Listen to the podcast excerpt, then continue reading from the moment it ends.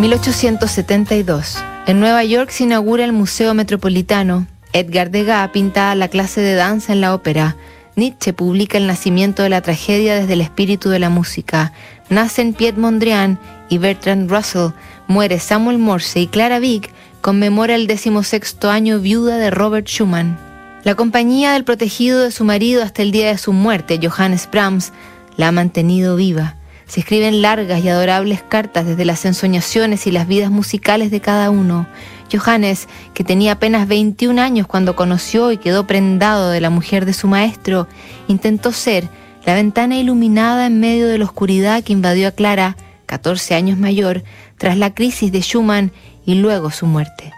El lunes después del domingo de resurrección de ese año, a 20 años ya de haberse conocido, un devoto Brahms le escribe, Mi amada Clara, siempre he disfrutado los festivales en soledad, quizá con algunos pocos amigos muy callados en el salón, porque además no está toda la gente que amo muerta o lejos, pero también con cuánta felicidad recuerdo lo inmenso que resulta un pecho colmado de amor certero, porque después de todo, dependo también del mundo exterior, el bullicio en el que vivimos.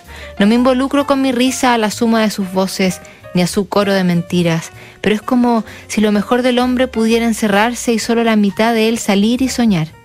Qué afortunada eres, o debiera decir en realidad, qué hermosa y buena y correcta eres. Tú llevas tu corazón como una posesión consciente, de forma segura, mientras que los demás estamos obligados a ocultar el nuestro.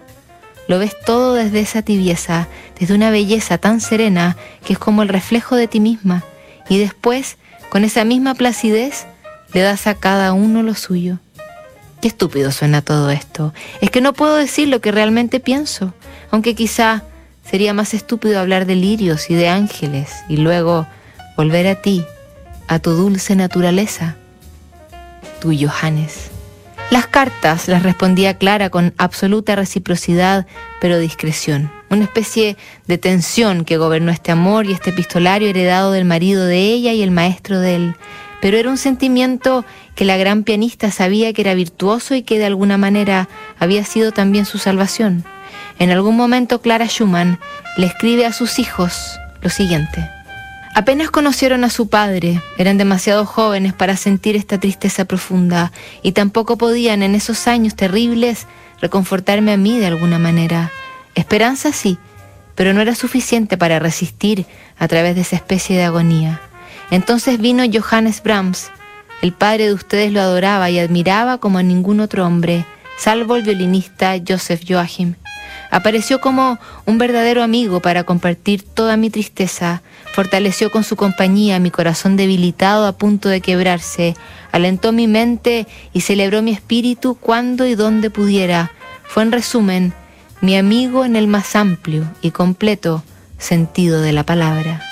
Intentaba explicar así, Clara, ese amor incondicional que se tuvieron, medio inconfesable pero evidente al final. Clara murió a los 76 años en 1896. Fue sepultada junto a su marido.